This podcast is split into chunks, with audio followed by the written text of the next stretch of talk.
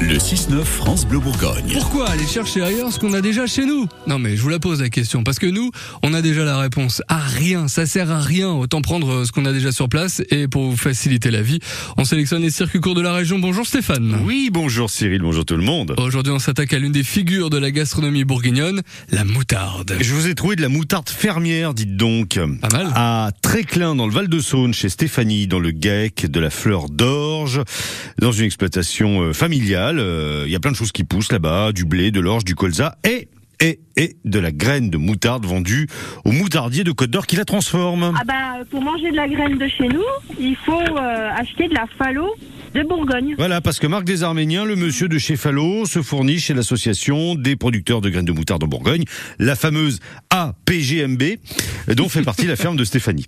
Voilà. Euh, mais euh, je que jusqu'à maintenant, il fallait acheter de la Fallot pour goûter les graines de la ferme, parce que depuis deux ans, à Tréclin, il y a une moutarde hyper locale. La réflexion de Stéphanie, ça a été la suivante.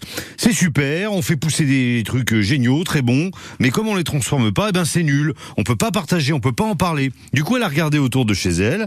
À Tréclin, il y avait déjà de la farine, de l'huile, des lentilles, des haricots. Et elle a choisi, elle, de faire de la moutarde. Et c'est compliqué à faire ça de la moutarde? Eh ben, ça n'a pas l'air simple. Euh, elle a fait deux ans d'essai. Elle a mis déjà du temps à trouver une meule de pierre, un petit moulin à main de 30 cm de diamètre. C'était la bonne taille, là? Alors c'est plus pour la recette que c'était compliqué parce que bon, euh, les proportions et tout, ça ne se, ça ne se dit pas, ça ne se donne pas. Donc j'ai un monsieur qui a travaillé chez Amora qui m'a dit un tiers, un tiers, un tiers. Donc un tiers d'eau, un tiers de graines et puis après un tiers de vinaigre ou un tiers de vinaigre de vin ou un tiers de, de verjus, etc. Donc j'ai commencé avec ça. Voilà. Donc mes premières moutardes, euh, ils les ont tous trouvées bonnes, hein, mais elles étaient hyper pâteuses. Ah, on imagine bien. Elle est bonne, ta moutarde. C'est sympa quand on fait des travaux pour boucher les murs. Hein voilà. Bon, mais maintenant, la recette, elle est au point. Les gens qui la goûtent euh, trouvent qu'elle a un vrai goût de moutarde, de la moutarde complète, faut le dire. Ah oui C'est-à-dire comme du blé complet. Les graines n'ont pas été tamisées. Souvent, les gens, quand ils arrivent, ah, la moutarde, la moutarde à l'ancienne, j'aime pas trop.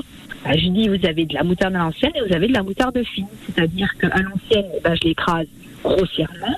Et fine, je l'écrase complètement. Et euh, à la texture, ça se sent plus du tout. Mm. On a l'impression de manger de la moutarde, euh, euh, de la moutarde toute jaune, oui. sans, les, sans les peaux, sans rien. Et puis la seule chose que je pourrais dire dessus euh, aussi, c'est que j'étais une grosse mangeuse de béarnaise et depuis que je fais ma moutarde, eh ben, je mange plus de béarnaise. Je mange de la moutarde. Elle est d'ailleurs tombée dans le pot avec son téléphone, comme vous l'avez entendu. J'adore la béarnaise et j'ai la moutarde qui me monte au nez.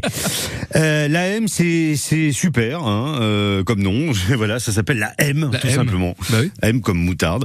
On la retrouve à la cave à Longeau, chez Prime Frais à Auxonne, prochainement à l'épicerie de Pontaillé-sur-Saône et évidemment à la maison, chez elle, chez Stéphanie, à la ferme de Tréclin. C'est des pots de 200 grammes que vous pouvez acheter, mais elle peut vous servir aussi euh, la moutarde en, en vrac.